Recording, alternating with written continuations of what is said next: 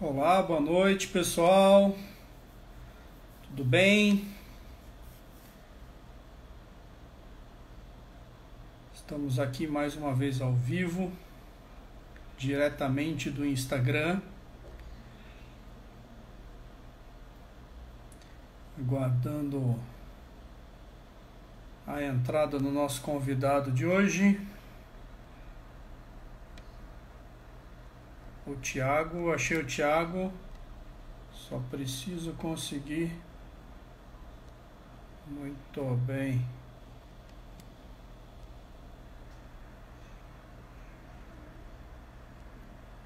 Thiago, eu preciso aqui, deixa eu ver. Muito bem. Thiago. Boa noite, Thiago. Fala, Reinaldão. Tudo bem? Bom, e você? Tudo jóia. Tá me ouvindo aí? Tá dando para ouvir bem aí?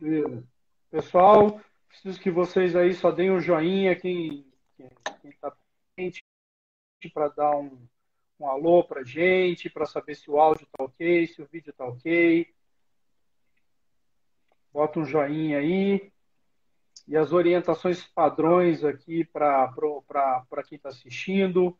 Dedinho no coração, dedo no coração, avisa o algoritmo do, Facebook, do Instagram que vocês estão gostando da live, que é importante. O próprio Instagram ele vai a, abrir para mais pessoas. E o aviãozinho que fica aqui embaixo é para você convidar os seus amigos que você acha que devem assistir essa live. Tá certo? Então, boa noite a todos. E como temos aí uma hora para bater um papo com o Tiago. Né? Bom, fazendo uma introdução breve, segundo o dicionário, empreender significa decidir realizar uma tarefa difícil e trabalhosa. Né? É tentar, é pôr em execução, é realizar. Apesar de ser um termo muito utilizado no mundo dos negócios, empreender não necessariamente precisa ser um negócio. Pode ser montar um aquário, aprender um instrumento musical ou até aprender uma língua. Né? O economista austríaco Josef Schumpeter, eh, no livro Capitalismo, Socialismo e Democracia, que foi publicado em 42, associa o empreendedor ao desenvolvimento econômico.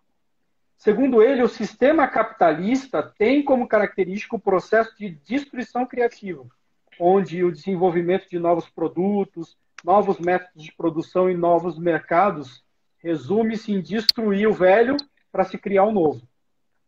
Para Schumpeter, o agente do processo de destruição criativa é o empreendedor. Né?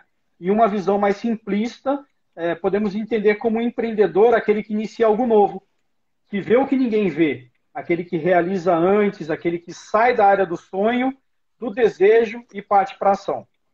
No mundo dos negócios, o empreendedor ele é aquele que toma a iniciativa de ter um negócio próprio.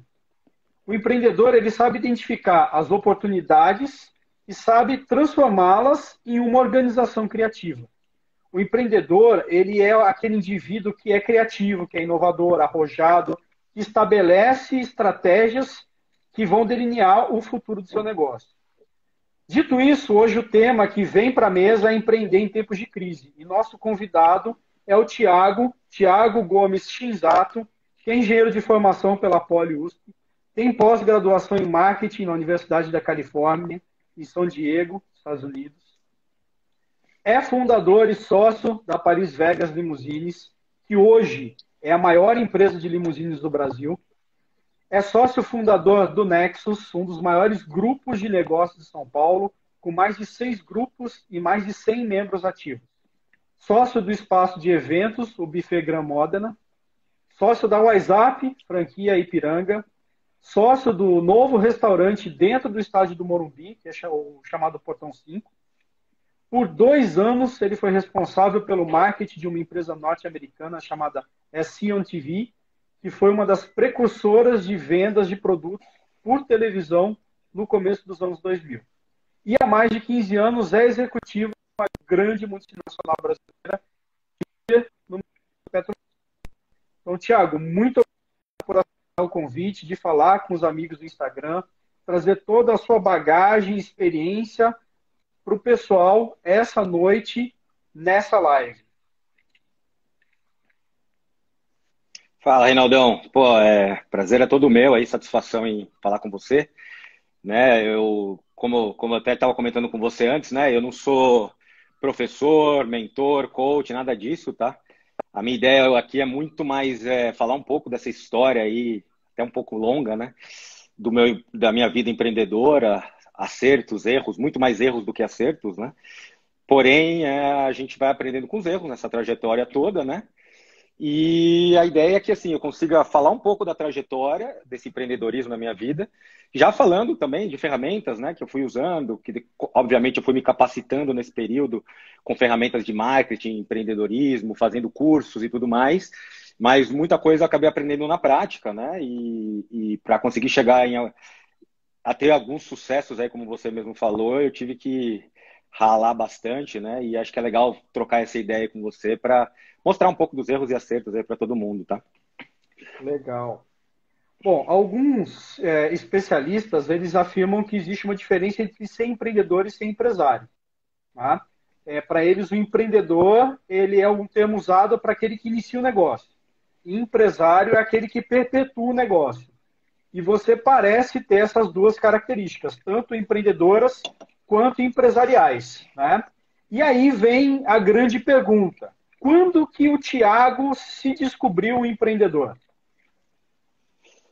Então, é até difícil né, achar uma, uma data é, inicial aí, né, um, um T0 né, dessa história toda, mas eu sempre, desde criança, eu sempre fui muito de me autoprovocar ou de achar situações no dia a dia e sempre estar tá pensando comigo mesmo, pô, por que, que essas coisas estão sendo feitas assim e não assado?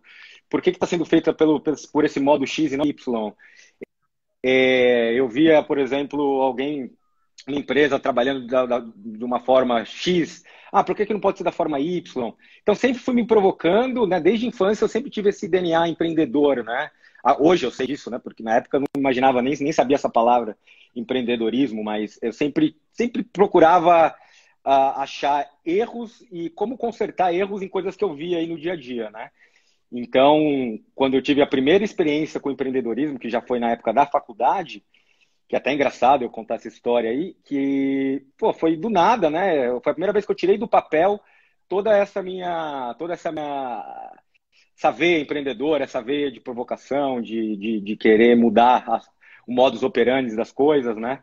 E aí eu estava é, até para mostrar como, pô, como que a gente consegue startar, né, esse espírito empreendedor, como que eu consegui tirar do papel a primeira vez, bem desastrado, mas como um, pô, como um aprendizado foi, foi sensacional. É, eu estava assistindo na época lá de faculdade, era começo dos anos 2000, tem um pessoal que entrou aí na live que, que vai lembrar dessa história, é, eu assisti o filme Velozes e Furiosos, é uma franquia aí super famosa hoje, mas quando teve o primeiro filme foi um baita sucesso. Né? E aquela época ainda, esquece, né? Começo dos anos 2000, a internet não é o que é hoje, a globalização não é o que é hoje. Então as pessoas, o brasileiro sempre foi muito apaixonado por carro, mas naquela época o tuning para carro era, cara, uma coisa de outro mundo, né? O brasileiro amava equipar o carro, às vezes comprava um carro de 20, 30 mil e colocava de, é, apetrechos e tudo mais. E aí veio o Velozes e Furiosos com o famoso, aquela famosa luz embaixo do carro, né? Então aquelas eclipses rodando no filme com aquelas luzes. E aí, cara, eu também gostava de carro na época, meus amigos, tudo. A gente, caramba, que, que é isso, cara? Que show, né? Carro preto com aquela luz embaixo, aí tinha luz verde, luz azul. E aquilo virou uma febre na época, né? E aí, primeira coisa que, que eu conseguia, tipo, tirar essa linha empreendedora do papel foi, pô, o que, que é isso? Aí eu e o Gustavo, na época, acho que ele tá, tá na live aqui, um amigo meu da Poli lá.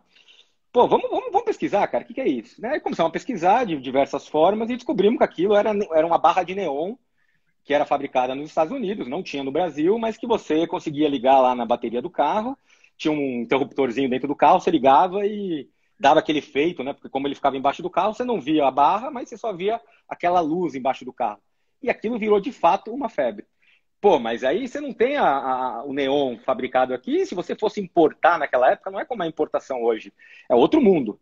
Custos, é inviável, né? Você ia comprar, você ia pagar 10 mil, 12, 15 mil reais. Totalmente surreal.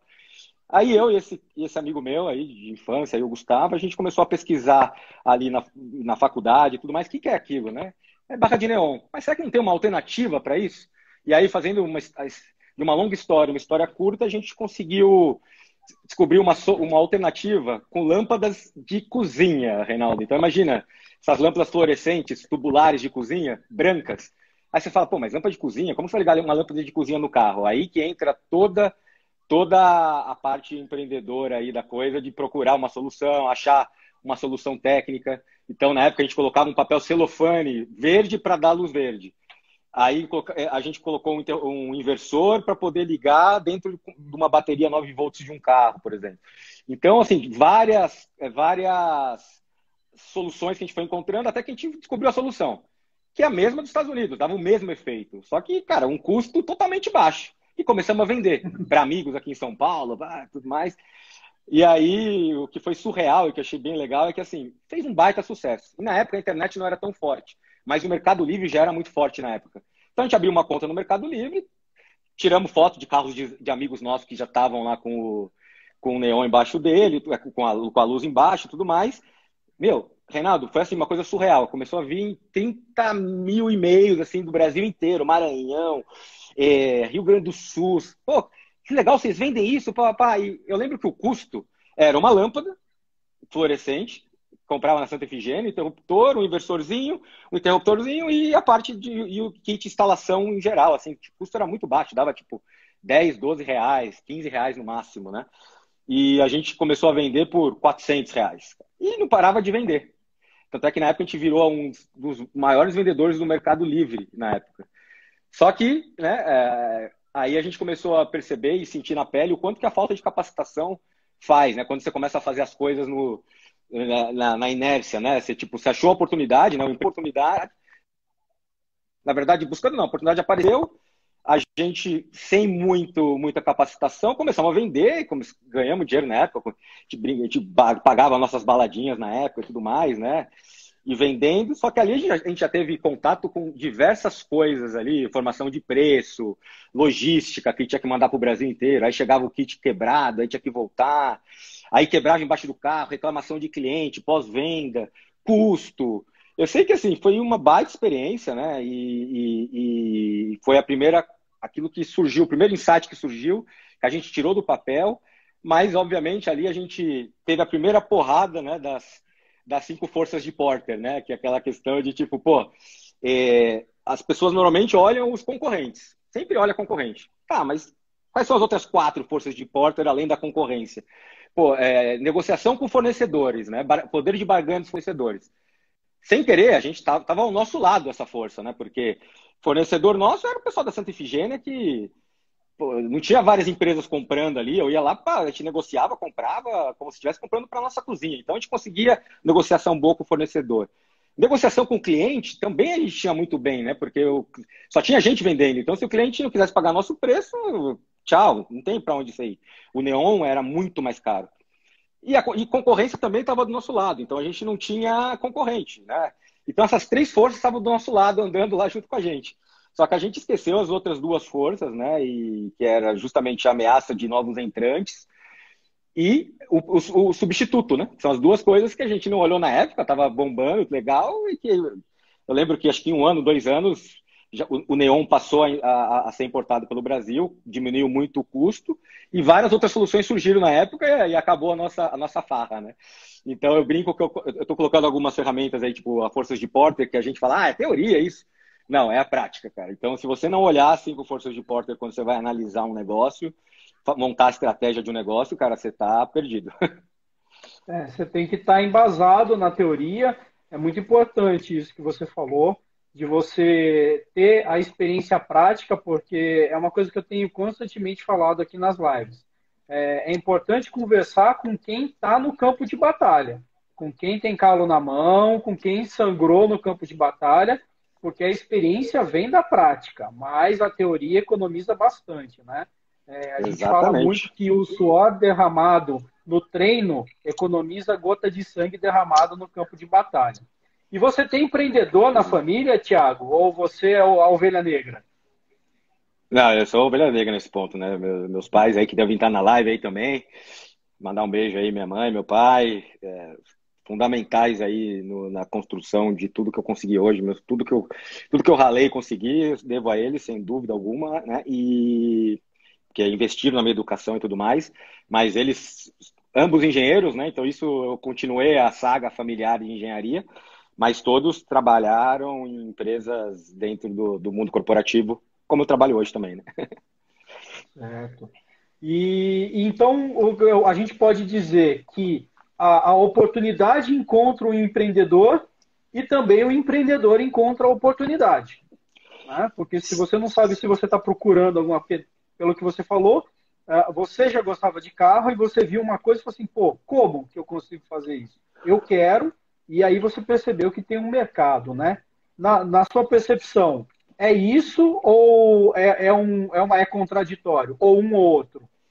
Eu, eu acho que assim, é, não é contraditório, eu acho que você, às vezes você tem realmente a veia empreendedora que você busca alguma coisa e aí você faz pesquisas de mercado, né, faz é, uma análise aí de, de, de oportunidades e tenta, tenta, encontrar uma oportunidade, faz um business plan em cima disso, e aí você fala, pô, é o gol ou no gol, né? Tipo, ah, puta, dá para ir, pela análise que eu fiz, eu vou, legal.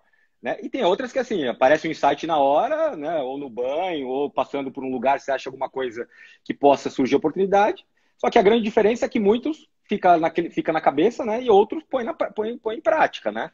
E tem, acho que tem uma outra coisa também, Reinaldo, que é basicamente o. Eu acho que essa, essa é a grande diferença no que eu vejo hoje nas empresas, na, nas startups ou empresas é, menores aí que são fundadas aí por, por pequenos empresários, empreendedores do sucesso e o não sucesso, né? É a questão de você tem dois jeitos de, de, entrar no empreendedorismo, né? É você entrar pela necessidade e pelo ou pelo desejo, né? Então, às vezes você tem, você pode se dar o luxo de entrar pelo desejo. Pô, eu quero, né? E eu, graças a Deus, eu é, quando for falar do meu negócio da limousine, que foi um negócio de maior mais sucesso que a gente teve e tem, né? É, ali a gente planejou, então a gente foi, foi por desejo, né? É, às vezes as pessoas entram por necessidade, elas saem do mercado de trabalho, não conseguem se realocar, não tem mais para onde correr e precisa da noite para o dia virar um empreendedor, né? abrir seu próprio negócio. E às vezes você não consegue abrir seu próprio negócio com todas aquelas ferramentas de marketing, montar um business plan, analisar concorrência, fazer todo um planejamento estratégico do negócio, que é o ideal para você entrar, saber onde você está entrando. É fácil você falar, né? Quando você entra por desejo, dá para você montar isso mais fácil. Quando você entra por necessidade, não, né? E isso a gente percebe que faz muita falta lá na frente, principalmente agora numa crise como essa, a gente vê que quem não montou a base está sofrendo muito mais de quem realmente montou uma base é, sólida do seu negócio, né, Reinaldo? É, então a gente pode dividir aí o Tiago num, num, primeiro, um primeiro momento, um, um aventureiro do empreendedorismo, né? Quis fazer, achou legal e propôs um negócio e foi aprendendo. E, e já tem um Tiago um pouco mais maduro no, no, empreendedorismo, que é o Tiago que já fez, estudou um mercado, né? Que é o, o, o case da, da Paris Vegas. Conta um pouquinho para gente do case da Paris Vegas. É, esse é muito interessante porque dentro da história da Paris Vegas a gente vê muito acerto e muito erro também. Né? Mas o que, que eu coloco de, de, muito importante na Paris Vegas e que eu até levo como uma lição aprendida para todo mundo aí que está abrindo negócio ou que tem um negócio, é que na Paris Vegas a gente realmente montou do zero. Né? É aquela coisa, o filho é teu, cara, você viu nascer o filho. Você não pegou o filho de ninguém, você, não te jogaram o filho na, na, na porta da tua casa para você cuidar. É, você sabe desde o começo, desde o primeiro choro dele, você sabe. Então, quando tem algum problema, Normalmente você tende a solucionar muito mais fácil o problema porque você vivenciou aquilo, criou aquilo, né? A Paris Vegas, ela veio, assim, eu morei, como você falou, eu morei nos Estados Unidos um tempo, né? E, é, fiz, fiz cursos lá, trabalhei lá no mercado. Quando eu voltei para o Brasil, aí tem minha esposa aí que está na, que tá na live aí, ela, ela viveu isso tudo, né? Minha grande parceira aí que construiu a Paris Vegas junto comigo. Mas basicamente Aí entra aquela questão que você falou da oportunidade aparece ou você vai atrás da oportunidade. Dessa vez a oportunidade apareceu. Eu fui simplesmente fazer uma surpresa para ela e alugar uma limusine aqui em São Paulo para pedi-la em namoro, né? Ela tinha acabado de conhecer, já sabia que eu ia namorar. Hoje estamos casados aí, conheço ela há oito anos, isso oito anos atrás. Eu resolvi pedi-la em namoro. Eu falei, vou fazer algo diferente, né? Pô, vou alugar uma limusine. Como qualquer pessoa no mundo hoje, quando quer alguma coisa, ela não vai na páginas amarelas, né? Ela vai no Google. Fui no Google, digitei lá aluguel de limousines, São Paulo, né? E aí, opa, apareceu um insight. Começou a aparecer poucas empresas, as poucas que apareciam eu clicava, site mal feito, você ligava, não retornava, não tinha telefone fixo, que na época não ter telefone fixo era sinônimo de falta de profissionalismo, né? Não tinha telefone fixo, eu pedia um orçamento, cara, demorava uma semana para responderem. Falei, cara, nos Estados Unidos isso aí é uma febre, tem uma limusine em cada, em cada esquina. Aqui no Brasil você não vê limusine. E numa cidade como São Paulo, cosmopolita, com tudo mais, né? Cara, tem coisa errada aí. Aí que entra a ver empreendedor. Você fala, opa, surgiu uma oportunidade. Aí eu aluguei uma limusine na época lá, tudo, de, de, uma, de, um, de uma empresa que hoje é minha concorrente, até virou amigo meu depois, mas. É, cara, você começou a ver que puta, tem oportunidade. Ah, legal, vou abrir da noite pro dia? Não. Por quê? Porque eu estou trabalhando numa empresa corporativa, eu tenho folga, eu não preciso, não estou não tô empreendendo por necessidade, é um desejo, mas eu quero entrar muito bem respaldado. Então, contratei na época uma consultoria, então toda, todas as noites, finais de semana, sentando com, a, com essa consultoria para pedindo para analisar o mercado, fazer um business plan, analisar concorrência, analisar potencial, fazer, fazer um planejamento, né? Então, aí entra um pouco do grande desafio, né? Você ter o mundo corporativo e o mundo empreendedor, né? Você, aí é aquela velha história que você acaba não tendo vida, né? Esse, finais de semana e dias de semana se confundem, né? Hoje o pessoal fala, pô, nunca sei se é quarta, quinta, sexta ou sábado, domingo, que eu estou em casa, não estou fazendo nada. Na época eu também não sabia que era quinta, sexta, sábado, domingo, mas do outro lado, porque para mim era tudo era dia de trabalho todos, né? Não tinha tipo, ah, domingo vou, vou descansar. Era justamente no sábado e domingo que a gente dava gás nas empresas. Né, para construir esse business plan, para entender. E aí, quando finalizou esse business plan depois de sete meses, a gente viu que se tratava de uma ótima oportunidade, de, de que realmente não era, não tinha oferta porque não tinha demanda tinha uma baita demanda, mas não tinha oferta. Então aí que surge a grande, surgiu o grande insight de abrir uma empresa de limusine. Começamos muito pequeno na época, com uma limusine, né? E a partir dali começamos a crescer. E aí a, a, o, o, grande aprendizado ali para mim é que a gente fez realmente um planejamento estratégico da coisa. É, começamos a analisar, analisamos a concorrência, analisamos o mercado que a gente estava, analisamos o, o cenário, é, o cenário político, econômico, social, tecnológico, né, do negócio, o, a análise setorial, qual, eu vou estar onde ali, né? E, e isso fez toda a diferença, porque no momento que eu abri o CNPJ, que foi em agosto de 2013, cara, eu sabia de tudo, eu sabia quem eram meus concorrentes, a gente tinha uma planilha, e é um, vai uma dica aí para quem está assistindo, que muita gente fala, ah, eu tenho um concorrente. Quem que é seu concorrente? Puta, ah, um cara ali, eu tenho um concorrente aqui na, na esquina, tem um ali que fica na Zona Leste, tem um cara que tem uma internet muito boa. Cara, se você quer estar num negócio, cara, analise quem é, quem são seus concorrentes. A não ser que você seja, sei lá, o Phelps ou o Bolt, né?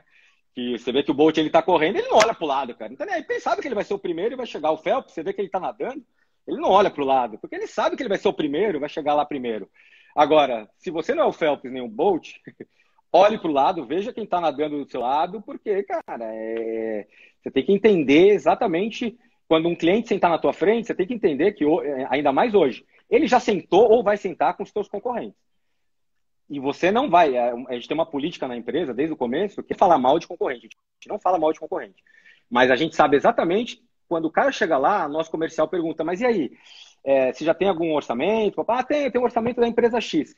Ela já abre o book ali, ou, na verdade já fica, ela já sabe decor, sabe exatamente quais são os pontos fortes, quais são os pontos fracos dessa empresa X, porque a gente já fez um cliente oculto lá atrás com essa empresa. Então eu sei se, quanto o cara cobra, se ele parcela em 10 ou não, se a limusine do cara é boa ou não, se ele tem limusine rosa ou branca. E aí, o que, que, que, que o comercial está treinado a fazer? Bom, se ele foi nessa empresa X, ele tem um orçamento dessa empresa X, eu não vou falar mal da empresa X, mas eu vou exaltar os pontos positivos da minha empresa, é, sabendo que os pontos negativos da, daquela empresa são esses. Então, se eu, se eu, sei que aquela empresa não parcela por algum motivo, ou parcela no máximo em três vezes, porque eu, fui, eu fiz um cliente oculto nela. Aí eu falo, ó, não, legal, eu sei que você tem é, é, outros orçamentos, tudo, mas dá uma olhada, olha a nossa limusine. Pô, a gente também tem um, um plano agora que a gente parcela em até 10 vezes. Ou seja, eu estou falando um, um, um, ponto positivo nosso, que eu já sei que é um ponto negativo da outra empresa. Mas você só, fa só, só pode fazer isso se você conhecer o, a concorrência. E a gente vê muito esse, esse erro hoje em dia, Reinaldo. As pessoas, elas, elas não estudam o mercado que elas estão. E, e cara, você vai para uma guerra sem armas, sem ferramentas, a chance de você perder a guerra é muito grande. Ou de você sofrer mais na guerra. Se você for numa guerra com uma faca, você pode ganhar a guerra, mas é muito difícil. Mas se você for com uma, uma guerra com, com, um tanque, e aí justamente o que eu falo, né? E, e, o Sebrae ajuda muito nisso. Eu fiz vários cursos do Sebrae, tudo mais na época lá, né? Você, cara, você tem que se capacitar. É, é, por isso que eu, acho, eu vejo muito valor no seu canal, Reinaldo. De tipo, cara, você tem várias lives interessantes que as pessoas falam cases de sucesso, cases que, deu, que, que deram certo, que deram errado, ferramentas de marketing, ferramentas de business, ferramentas comerciais, financeiras. E tem gente que acha que é muito besteira. Ah, teoria, teoria. Cara, eu, eu falo com toda certeza, a teoria e a prática nesse mundo do negócio é cada vez mais real, viu? Então, é, é, vai para a guerra? Vai para uma guerra. Hoje, mais do que nunca, está numa guerra. Mas tenta ir muito bem armado para essa guerra. E as armas são essas. Um, um, um dos exemplos é entender a concorrência, entender o mercado que você está, o setor que você está. E se você, e você só pode estudar isso tendo um tempo para isso. E aí eu até brinco que agora a gente está tendo, quem não teve esse tempo lá atrás, está tendo agora, né? É um pouco do. É, a gente ouve muitas pessoas falar, ah, não dá para consertar o avião, ou é difícil consertar o avião com o avião voando. Pá, pá, pá. A gente sempre ouve isso, ah, não consigo parar agora para fazer uma pesquisa de mercado, porque, meu, senão eu vou deixar de atender o cliente, pá, pá. Ó, agora, amigão, o teu avião foi obrigado a voltar para o aeroporto ali e não pode mais decolar, cara. Agora é hora de você consertar o avião, deixar de ser o piloto ali. Você estava lá pilotando o avião com aquela turbulência e tudo mais, sabendo que tem vários problemas no avião. Você nunca ouviu o teu cliente, você não sabe, você sabe que tem um monte de falha, mas você nunca conseguiu parar para corrigir porque você está sempre pensando no curto prazo. Pô, olha o lado bom agora. Tem poucos é, não dá para falar que a gente tem vantagens do, do, da, da, pandemia, mas uma das grandes vantagens é que amigão, você foi obrigado a parar teu avião de volta no aeroporto. Né? Então, agora, conserte, é, faça toda a lição de casa se você não fez lá atrás, né? É, você falou muito interessante, uma coisa muito interessante que é o fator concorrência e mercado, que você tem aí não só os concorrentes diretos, né? Que são os seus concorrentes de limusine, mas você tem os concorrentes indiretos. Quando a gente fala, a gente tem aqui gente de vários negócios, então você vai pensar numa concorrência indireta, vou falar do meu caso da odontologia, o meu concorrente direto, às vezes, é o Tiago. Né? Então, o, o, a pessoa vai fazer um, um, implante, um clareamento, ou vai fazer, vai, vai pedir a, a, a namorada em casamento num, com uma limusine. Então, mas o cara vai ter que. É o meu concorrente indireto. Então, também quer, tenho, preciso entender o meu cliente para saber dele o que ele quer. Eu ouvi uma, uma, uma um, comentário aqui, meu sonho é andar de limousine. Né? Então, é, é o sonho da pessoa. É, ela quer fazer isso. E, e, ter um sorriso também é o sonho dela. Ela vai ter que pesar e vai falar assim, poxa, qual que vai ser minha escolha? Às vezes tem gente que consegue fazer os dois, tem gente que não. Né? E o que eu, é, até na introdução, na hora que eu falei do seu currículo, muito interessante que você tem, é, você atua numa diversidade de negócios. A Paris Vegas é um dos negócios, né? mas você tem aí uh, várias linhas que você atua. Elas foram evolução de um negócio principal ou seguiram também essas oportunidades que vieram com networking e tudo mais? É, teve um pouco de tudo, Renato. Alguns, alguns negócios eles surgiram é, de, um, de, uma, uma ramificação da Paris Vegas, e aí também eu já coloco uma outra lição aprendida, e aí não estou falando como, como uma regra, tá? Porque eu conheço pessoas que fizeram isso e, e conseguiram é, sucesso, mas muitas pessoas é, não conseguiram. Que é tentar, às vezes, você vai diversificar o teu, o teu portfólio, diversificar o teu negócio. No meu caso, não deu certo, né? Então, eu sempre fui muito referência, né? Em limousine, né? Então, esse foi um grande desafio, porque eu não tinha um benchmark de limousine, né? Não tinha o que para onde seguir, né? Olhando, puta, esse cara é benchmark, então eu vou seguir as melhores práticas desse cara. Eu, não, eu nunca tive isso. Eu criei o benchmark nesse mercado, né? Uh, depois que eu criei e consegui consolidar, viramos a maior empresa de limousines em dois anos, um ano e meio, dois anos. Nosso planejamento era em cinco anos, seis anos, conseguir chegar nisso. A gente começou a virar referência nesse mercado, então a gente em feiras, feiras de noivas, a, a, a, gente criou realmente um modo de atender, um modo de, de atuar, uma marca tão forte com artistas e tudo mais. E aí as pessoas iam fechar a limusine, né, uma noiva, por exemplo, ia fechar a limusine e falar, pô, mas vocês não têm mais nada, vocês não têm convite para casamento, vocês não têm bar, vocês não têm foto, foto e vídeo. Aí é aquela coisa, você, você ouve uma vez, você fala, ah, você vai se indicar o teu amigo, o teu peiro. Você começa a ouvir duas, três, cara, eu falei, quer saber? Vamos criar, ramificar e colocar Paris Vegas Bar, que é para eventos também, né? Paris Vegas Foto e Vídeo, e aí fui me aventurar nisso, né? Trazer pessoas do mercado. Cara, foi a pior escolha da minha vida, cara. A gente viu que a gente errou muita, uh, a gente errou muito nessa estratégia, perdemos dinheiro, perdemos mais horas de sonos ainda. Fomos entrar num, num entrar num, achando que era muito fácil. Ah, se a gente tá bom nisso, vamos entrar nisso também. E a gente vê, eu vejo isso como um erro, né? Que a gente acaba, pô, seu, seu core business é esse, você é muito bom nisso. Diversificar, às vezes, um, depende do ângulo que você está diversificando, vale a pena, é bom. Não colocar todos os ovos numa cesta, ok. Mas dependendo do jeito que você vai, você, cara, é, você deixa de ser referência naquilo que você é muito bom e passa a fazer tudo meia boca, cara. E aí você, a dor de cabeça é muito maior, é, você acaba, sua marca que você tratou com tanto é, é, carinho desde atrás, começa, começa a ver ela sendo destruída, porque você entregou um serviço muito ruim, tudo mais. Então a gente, opa, vamos voltar atrás aqui, fechamos tudo e voltamos para o nosso negócio, né? E aí isso não deu certo. Mas aí o buffet de eventos, aí veio como uma oportunidade mesmo, né? E aí é uma oportunidade é, advinda de uma crise, né? Foi na época da, do impeachment da Dilma, que foi aquela mega crise que a gente passou, emprego, desemprego lá em cima, um monte de empresa quebrando e tudo mais.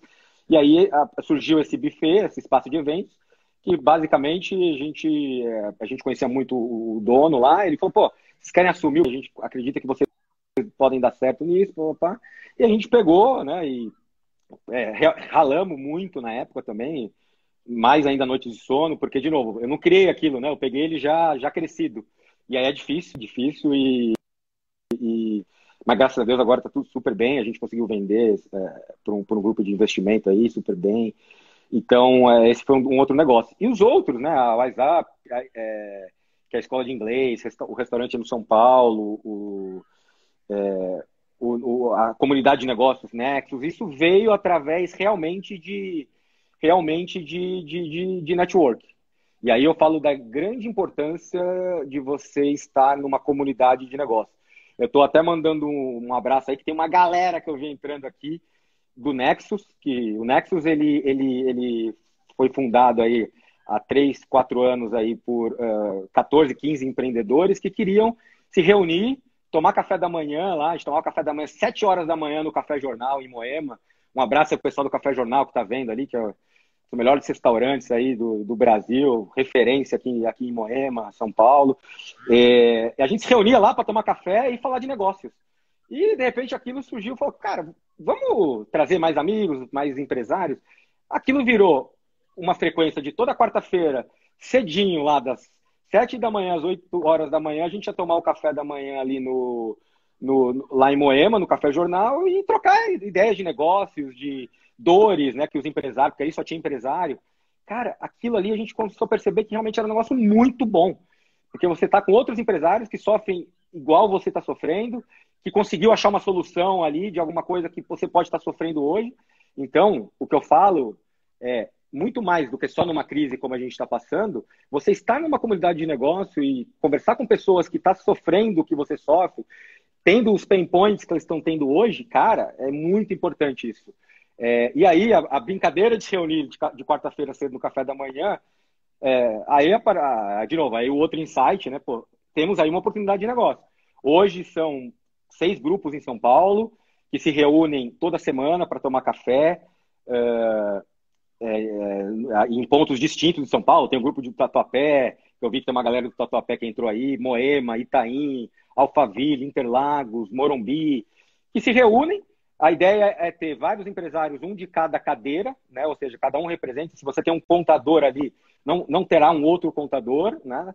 E vocês, aí sempre toda, toda, todo café da manhã tem uma tem um, um, uma, um momento de conhecimento que a gente chama, que vai alguém referência no mercado para falar sobre algum tema, né? Você, cada um tem um pitch de 40 segundos, 45 segundos para falar do seu próprio negócio. Então, tipo, cara, qual que é qual que é o seu negócio em 40 segundos. Então, você tem que ter é, aquela conversa de elevador. Como você divulga o seu negócio em 40 segundos? Então, você fazendo isso toda semana, no fim das contas, você tem lá um grupo de 40, 50 empresários ali em Moema, por exemplo. No fim das contas, uma força de venda de 40, 50 vendedores, só que não são meramente vendedores. São 40, 50 empresários que tem um, cada um com sua rede de network pesada e que vai estar tá divulgando o seu negócio, porque ele, conhece o seu negócio tão bem quanto você, porque você criou já uma reputação no grupo, né? Depois de um ano, dois anos lá, tomando café com aquela pessoa, toda semana você vê qual é a importância de você ter realmente essa, essa, esse network, essa, essa comunidade de negócios, e naquele momento está todo mundo junto, entendeu? Então, hoje, numa crise como essa, você ter essa comunidade do seu lado, poder trocar ideia. Óbvio que hoje, fisicamente, a gente não consegue mais se encontrar, mas aí tá aí o mundo virtual para você poder é, se reunir, trocar ideias. Então, surgiu a MP lá, 96 lá, né? É, é 96. É, pô, eu cara, eu não sou do mundo jurídico, do mundo contábil. Cara, eu queria saber mais sobre isso.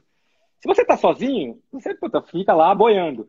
Se você tem lá um contador, um advogado dentro do seu grupo, aquele cara que toma café da manhã com você há dois, três anos, cara, você liga para esse cara, o cara te explica com o maior prazer, porque ele é teu parceiro e tudo mais. Aí tem lives deles tá, só para os membros dos grupos toda semana para falar, para destrinchar as MPs. Cara, olha, olha o valor disso para o empresário, né? Então, é, é, um pouco, até fazendo um pouco o jabá aí do Nexus, é, é um negócio muito legal, está crescendo cada vez mais. No começo, começou como uma ideia aí de empresários e hoje virou aí uma, uma empresa aí é, é, que, que, tem como, como meta aí chegar no Brasil todo com grupos e com conceitos e com metodologias muito fortes. Mandar um abraço aí que tá o board todo aí, Thiago Neves ali, ó, tá aí, que é o presidente do Nexus, português, gente boa demais, toda a galera aí, um abraço que está aí prestigiando o canal também. Boa parte da galera que está aqui também é membro do Nexus. Então mandar um abraço aí para todo mundo, Reinaldo. Bacana. E, bom, você falou muito da crise, da situação atual, então eu queria abordar nisso. A gente já, já chegou aos 35 minutos do primeiro tempo. Né? É... Como que você enxerga esse momento atual do mercado? Né? Ainda mais atuando uh, diretamente na prestação de serviços né? e também, uh, no caso do restaurante, alimentação, né? Cada um, cada, cada negócio tem sua particularidade, mas como você enxerga o mercado, a situação atual e, e, mentalmente, né? Como que o empreendedor ele tem que estar preparado para o seu negócio nesse momento? Como que você mentalmente se preparou para isso?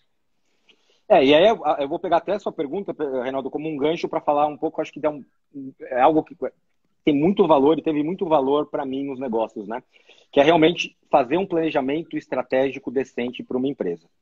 Né? E aí eu dou muito, eu dou muito, muito valor aí, não sei se eu vi que tem uma galera do Sebrae aí também.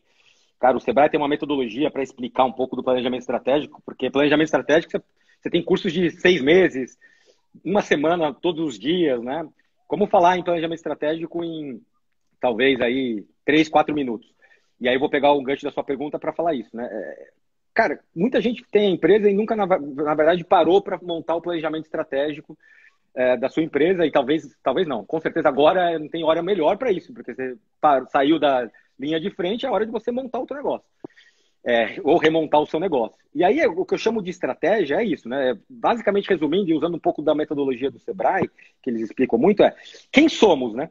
Primeira coisa, você tem que falar, você tem que pensar. Quem somos? Aí, quando você fala quem somos, é negócio, missão e valores. Ah, missão, o que é missão? Ah, pô, qual é a razão da tua empresa estar tá ali, né? É, qual é o seu negócio de fato, né? Quais são os valores, as crenças do seu negócio? Você tem que saber, cara, quais são essas, quais são os valores, a, a missão e o, qual é o teu negócio. Muita, é, parece besteira, mas muita gente não sabe quem é, qual é o seu negócio. Esse é o quem somos. Cara, põe no papel quem você é, é para quem você está ali, né? Qual a razão de você estar tá ali? Qual é a sua missão? Quais são os seus valores? E aí depois você tem a segunda parte, que é tão importante quanto é onde estamos hoje. E aí que acho que muita gente peca também de não olhar para isso, que é basicamente se analisar o ambiente externo e a, o ambiente interno, ou seja, a sua organização. E quando você vai analisar o ambiente, o ambiente externo, que é o ambiente macroeconômico, que aí é a sua pergunta aí, é, eles é, tem até aquela sigla lá que chamam de PEST, né? PE, que é político, econômico, social e tecnológico, né? Bom, falando hoje, como está o mercado hoje, qual que é o ambiente de hoje? Cara, você tem que saber o ambiente que você está. E poucas pessoas olham isso. No, no, P do PEST, né, o político, cara, a gente sabe que vai mudar muita coisa, a gente está vivendo um ambiente totalmente polarizado. Amazônia, né? Não tem nem o que falar. A gente nunca viveu um momento tão turbulento e já há muito tempo, não é de agora. Então, se a gente for depender da política, estamos ferrados, né? Não adianta. O econômico é, cara, vamos analisar o que está acontecendo na economia que pode impactar no teu negócio. Você pode ser dentista, médico, é, empreendedor na, no ramo de serviços, é, casamento, o que for, indústria. Cara, vamos ter um PIB aí talvez negativo, uma recessão forte, tá, taxa de juros super baixa, é, câmbio alto. Aí você fala, ah, tudo bem, isso são dados, né? Tá, mas o que, que isso impacta? E daí? O que, que isso impacta no teu negócio? Cara, você tem que fazer essa análise. Né? Pô, câmbio alto é ruim? Não sei. Pode ser ruim, mas pode ser bom. Se você tem sua, sua reserva em dólar, é ruim o câmbio aumentar? Né? Se você vende em dólar, é ruim o dólar tá alto? Não, então o dólar, o dólar tá alto, o dólar tá baixo, é bom para alguns e ruim para outros. Para o seu negócio, é bom ou é ruim? E se for ruim, como você vai mitigar ou criar um para isso? Então, a tua pergunta é muito isso, cara. O que você está enxergando no mercado hoje? É isso, é você analisar politicamente toda essa zona, economicamente, a gente está falando de recessão, estamos falando de, de taxa de juros baixas, né? É, é, ah, mas legal, taxa de juros baixa quer dizer que a gente consegue pegar um, um empréstimo, uma linha de crédito, então as pessoas vão conseguir, vão conseguir pegar, se capitalizar para gastar. Opa, será que é assim hoje em dia no Brasil? É, taxa de juros baixa é só para banco, a gente vê, né? Eu brinco, assim, até brinquei com o gerente de banco um dia, que assim, é, você pedir empréstimo em banco hoje é, é, é igual, é igual guarda-chuva na chuva, cara. Tipo, quando tá um puta sol, você tá num baita dia de sol, vem o banco e te oferece o guarda-chuva. Então, quando tá tudo bem na tua empresa, tudo bombando, cara, você vendendo pra caramba, com vários inventos no banco. Aí todo mundo te ligou, você não quer investir aqui, eu tenho uma taxa de juros baixa. Você não quer um empréstimo, consigo um empréstimo com taxa 0,0001% ao, ao ano. Né? super legal, bacana. Mas tá um puta dia de sol, cara. O cara quer te dar o guarda-chuva quando tá um puta sol. Agora, quando começa a chover, puta, você tá ferrado, cara. Meu, complicado. É, tô precisando de um empréstimo aí para um capital de giro.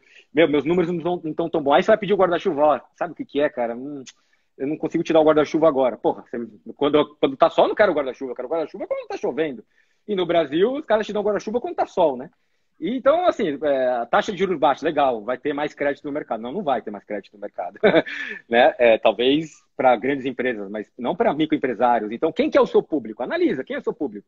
São pessoas do dia a dia? São grandes empresários? Você tem uma marca que vende uma calça jeans por R$ 1.500? Pô, talvez você não está preocupado com, com esse fator econômico, porque esse público não vai acabar o dinheiro e vai estar sempre gastando, né?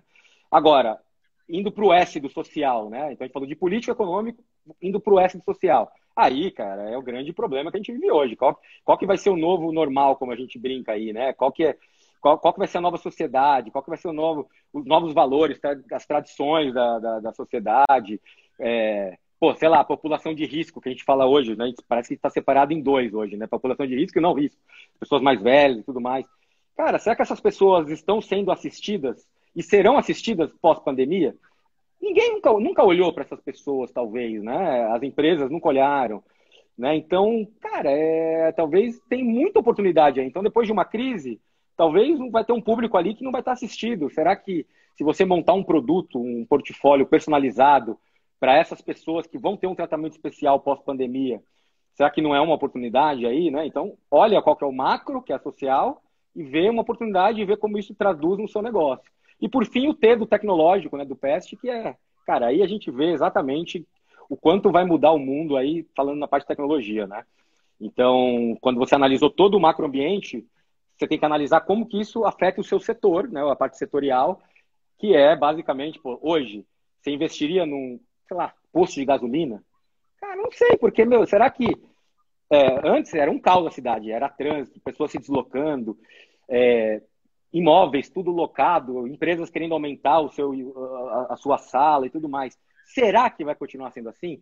As, pessoas, as empresas começaram a perceber que, cara, não é tão. Essa brincadeira de, do home office, cara, não é tão brincadeira assim, não. Dá para ser produtivo home office. Será que quando acabar isso, vai todo mundo voltar? Ou será que as pessoas vão começar a ser mais produtivas trabalhando em casa? E as empresas que não viam o home office como uma coisa boa, será que não vão olhar agora e falar, pô, esses caras aí têm tem aí uma oportunidade. Então, será que não vai mudar um pouco isso? Então, você vai investir hoje numa empresa de, sei lá, mobiliário de escritório? Eu não. Eu não acho que vai ser um baita mercado. Agora, você vai investir talvez em quem for arquiteto, é, e tem vários arquitetos no Nexus, tudo. Pô, será que não vale você investir ergonomia? Eu estou aqui em casa, aqui, quase caindo aqui, eu vou, não vou conseguir nem levantar. Porque eu não tenho postura para trabalhar em casa. Será que não vai ter uma oportunidade de você criar uma, um formato do seu escritório para ter mais ergonomia, segurança, saúde, trabalhando em casa? Nunca ninguém olhou isso. Passa a ser uma oportunidade. Então, olhar como que a, o macro, né, como esses fatores que vai mudar, e a gente está tendo aí um divisor de águas, né, uma era, é uma divisão de eras. Daqui a 200 anos, uh, os nossos tataranetos vão estar tá estudando nos, nos, livros de história essa pandemia que a gente está vivendo hoje. Então, não é simplesmente um, um, um, mero impeachment, né, ou alguma coisa fora da curva. É um negócio muito fora da curva. É, é, vai mudar muito, é um divisor de águas, vai mudar muita coisa. Você sabe o que, é, que isso vai afetar no, no teu, sabe o, o que, que isso vai afetar no teu negócio? Se não sabe, cara, você está errado, né? Exato. É, a gente, a gente já, algumas pessoas já falam que a gente acabou de sair da, da, da era contemporânea. Né? Pegando isso que você falou, de estudar, é, assim como houve uma transição, porque a gente coloca a transição só no, quando a gente olha para trás. Né? Então, a gente sabe quando a gente saiu da Idade Média, mas as pessoas que estavam na Idade Média não sabiam que elas estavam saindo da Idade Média. Então, uh, alguns estudiosos, alguns historiadores já falam que a gente está saindo da Idade Contemporânea. Né? Então, é, exato, é, é realmente um, um, grande questionamento. E você colocou muito bem isso, é, da guerra. Né? Hoje se fala muito em estado de guerra, estamos, uh, até o próprio governo falou de verba de guerra, né, economia de guerra, sala de guerra. Isso para o nosso negócio é importante. Você colocou muito bem isso. Porque para uma guerra, quando você vai para uma guerra, você tem que ter uma estratégia. Você tem que saber o que, que você quer com aquela guerra. Se você, você tem um exército, você sabe que o exército do inimigo é maior, você não vai enfrentar ele de, de cara. Se você, o cara tem, tem, tem tanque, avião e você tem é, pistola, você não vai encarar o cara de frente. Exato, então, exato. Você precisa de estratégia, você precisa de armamento, você precisa é, saber é, é, como é, o seu, a sua equipe, né, os seus soldados, você precisa estimular os seus soldados. Você, você, ok, estão em home office. As em, grandes empresas, elas têm um comitê, né? Eles formam o CEO, eles formam uma, uma equipe para gerir essa situação. Mas os pequenos, não se prepararam para isso. Então, isso que você colocou é muito importante para quem empreende, independente do tamanho do seu negócio. Agora é hora do pit stop, né? É como no, no, na Fórmula Indy. Parou todo mundo, né? O objetivo agora é ser rápido, objetivo saber o que você tem que fazer, mas não tenha pressa. Né? A gente não sabe quanto tempo vai demorar o pit stop mas você é, é, você está com um carro de segurança na pista. Mas na hora que voltar, você tem que voltar com o seu máximo, tem que voltar pronto para finalizar a prova. Né? Então, é, é, é, é tudo Exato. isso daí tem que ser visto e o que você trouxe para a gente é muito rico. Né? Te agradeço por essa oportunidade de dividir com o pessoal aí, com, com, com toda essa. A gente percebe, dá para ver em você essa, essa vontade de, de, de falar do negócio, não só do negócio, de mercado. Né? Então, é, você é uma pessoa que está por dentro, que você, como você mesmo disse, é, é o seu filho, né? Você viu nascer, você está criando ele, ele está crescendo, e algumas pessoas, o Conrado Adolfo é uma das pessoas que fala isso, que existem dois tipos de, de empresa.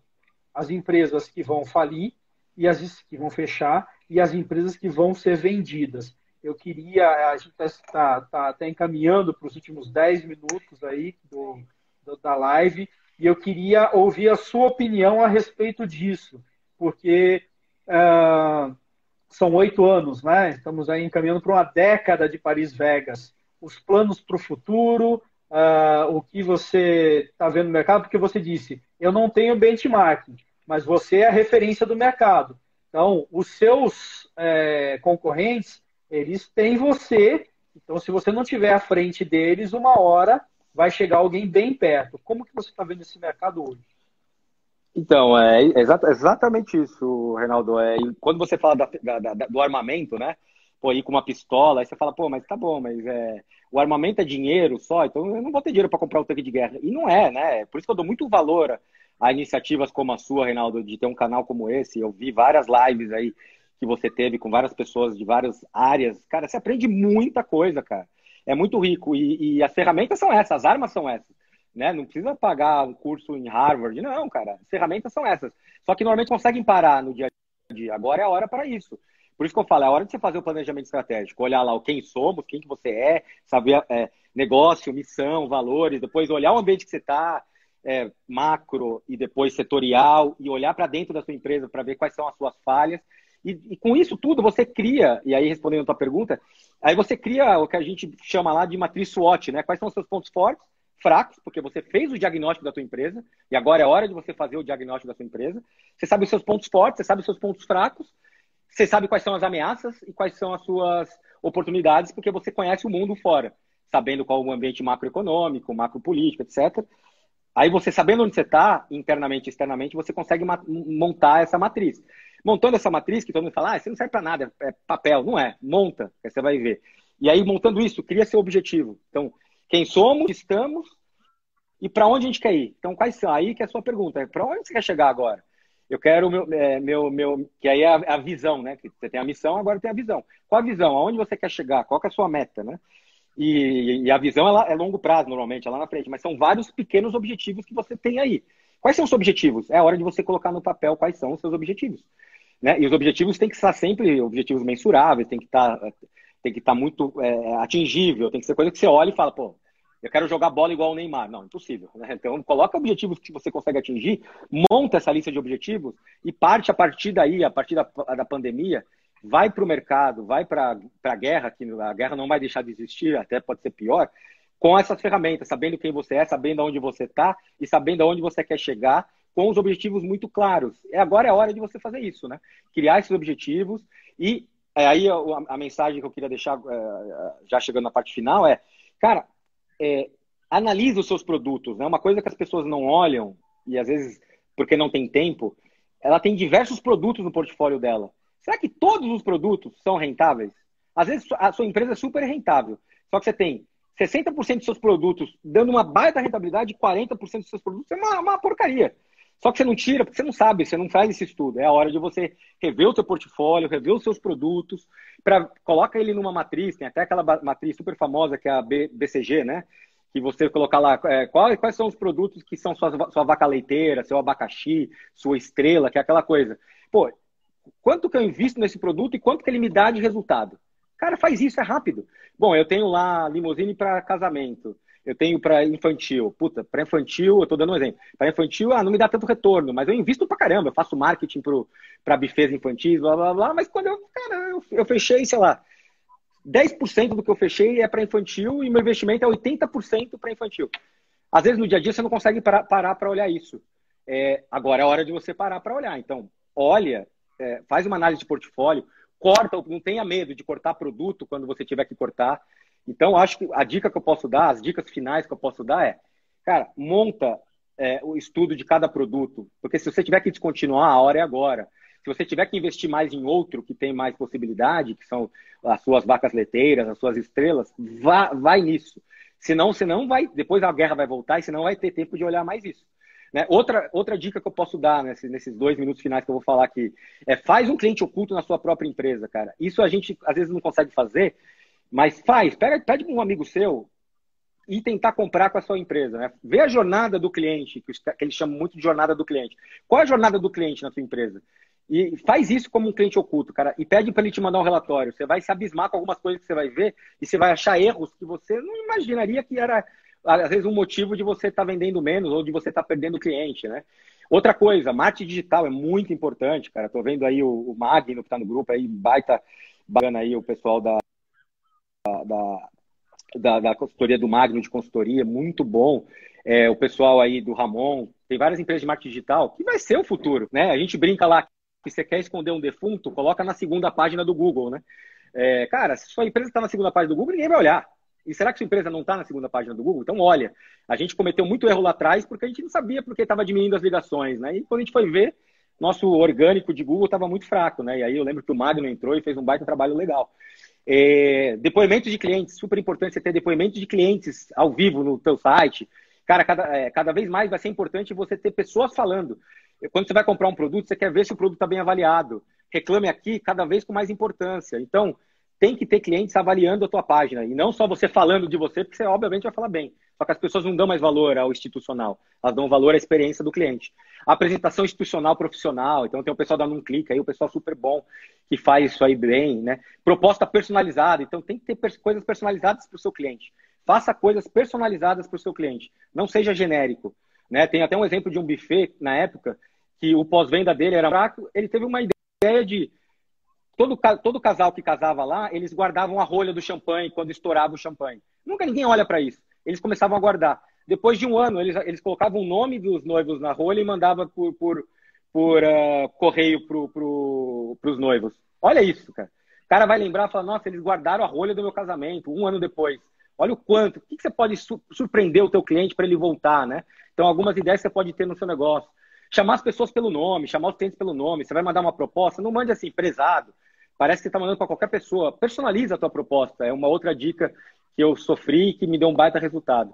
E por último, o sistema de permuta, que é uma coisa que eu estou fazendo muito hoje dentro da minha empresa, que é basicamente você é, você, às vezes você não tem dinheiro para gastar, mas você tem serviço para oferecer. Pô, será que não dá para você oferecer o teu serviço e a pessoa oferecer o serviço? Tá, mas eu não quero o serviço daquela pessoa. Hoje, uma coisa que a gente está entrando é comunidade de negócios de pessoas que fazem permuta, né? Então você é, vende o seu serviço, recebe lá uma moeda X e gasta com outro serviço uh, de um outro membro desse grupo. Então isso para a gente também está dando muito retorno, né? É, ultimamente. Então são coisas que eu posso falar aí finais aí de dicas que deu certo muito rapidamente, Reinaldão. Legal, bacana. Bom, estamos encaminhando aí para os últimos minutos de live. Daqui a pouco o Instagram avisa para a gente os, os, dois minutos finais. Então, aproveitar esse, esse finalzinho para te agradecer, Tiago, por ter dividido essa experiência aqui. É, avisar para as pessoas que esse canal, geralmente, logo depois da live, eu já subo no YouTube. É, as pessoas têm muita live ultimamente e muita gente não tem como assistir todas. Então, é, eu já tenho subido direto para o canal do YouTube, que é o meu canal, é Reinaldo Yoshino. Então, já está lá, tem, tem, tem as lives que foram feitas até hoje estão lá, é, com todos os, é, o descritivo, né? Vou colocar aqui também o, o descritivo dessa, desse bate-papo com o Tiago, teve muita dica de ferramenta, teve muita coisa bacana que o Tiago trouxe. E se você imaginava que empreender era fácil, deu para perceber que não que seja difícil, mas você precisa se dedicar, como tudo, né, Tiago? Então, aproveitar para te agradecer por esse tempo. A gente teve algumas conversas prévias, né? Não é uma coisa que a gente liga a câmera e sai falando. Né? A gente se programou para isso, né? programou um horário bacana. Então, muito obrigado, Tiago, e a cada um de vocês que, que, participou aqui hoje com a gente, se puderem ajudar a divulgar, uh, marcando as pessoas, encaminhando para as pessoas. É uma honra poder contribuir com, com, com a comunidade de empreendedores para que o país seja melhor. Esse é o objetivo, faz, tornar o país legal, melhor, legal, contribuindo com tudo. Muito obrigado, Thiago. Legal, muito, muito bom, Reinaldo. Parabéns pelo seu canal, cara. É muito valor. Eu tenho assistido as suas lives aí, muito legal, tá? E aí eu quero dar, eu vejo, todo mundo dar algum brinde, alguma coisa aí quando vai para a audiência do seu canal. Eu consegui falar com o pessoal do Nexus, a gente, todo mundo que estiver assistindo e quiser virar um membro Nexus aí, entrar numa comunidade de negócio aí da sua região, é, a gente está com uma promoção aí para quem é ouvinte aí do, é, do canal aí, é, é seguidor do canal do Reinaldo Yoshino. Cara, zero de adesão, não paga nada para aderir e 50% da mensalidade para poder virar um membro e entrar numa comunidade de negócio, fazer parte de, de um grupo de negócios que é cada vez crescendo mais, tá? Então, entrar lá no, na página do Nexus Fábrica de Negócios, tá? E aí você fala com o Davi Zoega, vulgo Zozô, que está aí também no, na live, e pede para ele o desconto aí do canal do Reinaldo. Manda um abraço para todo mundo aí, tem uma galera aí que eu conheço, pô. Tem a filha do Gustavo aí, que é amigo nosso aí, que está empreendendo com 12 anos aí, fazendo um, um programinha super bacana aí para quem quiser promoção para supermercado. Com 12 anos já empreendendo aí. Parabéns aí, é, Maria é Fernanda. E mandar, e, e mandar um beijo para minha esposa, que eu amo demais e que é fundamental é. em tudo que a gente construiu. Hoje, é que ela, hoje é ela que toca tudo aí dentro da, da empresa, porque hoje eu foco 100% aí no mundo corporativo e ela que, tá, que cuida de tudo aí do nosso, da, da, dos nossos negócios. Beleza, então, gente. Obrigado. Empreender vicia. É isso aí. Boa noite.